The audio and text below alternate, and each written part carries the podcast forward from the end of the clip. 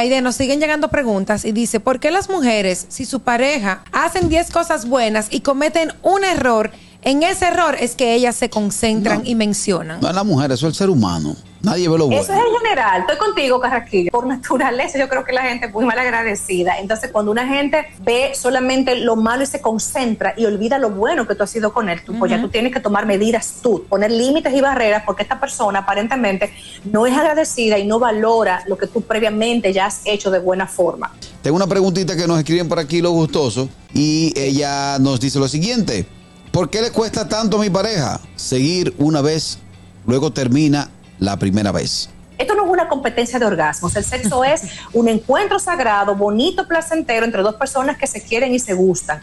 La edad influye muchísimo en que un hombre sea multiorgásmico, pero mientras más saludable, correctamente alimentado esté un hombre, pues obviamente tendrá mejores erecciones y mejores eh, desempeños en sentido general. Pongamos estas cosas claras. Tú necesitas ver a tu pareja mujer tipo actriz pornográfica, o sea, tú necesitas eso, ese nivel de morbo y de ejecución de ella y de que haga malabares, Una mujer que tenga su mantenimiento al día, porque no es para correr que yo la quiero.